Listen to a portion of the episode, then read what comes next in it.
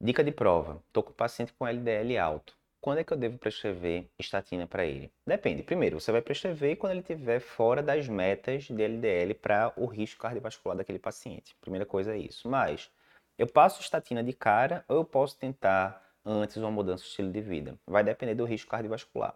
Se o seu paciente está com risco cardiovascular alto ou muito alto, e ele está fora da meta de LDL, o LDL está acima do que deveria, de cara você vai passar estatina de alta potência junto com a mudança de estilo de vida. Já se seu paciente for de risco baixo ou intermediário, você pode tentar a mudança de estilo de vida por 3 a 6 meses e, se não der certo, se o LDL persistir fora da meta, aí sim você vai prescrever estatina.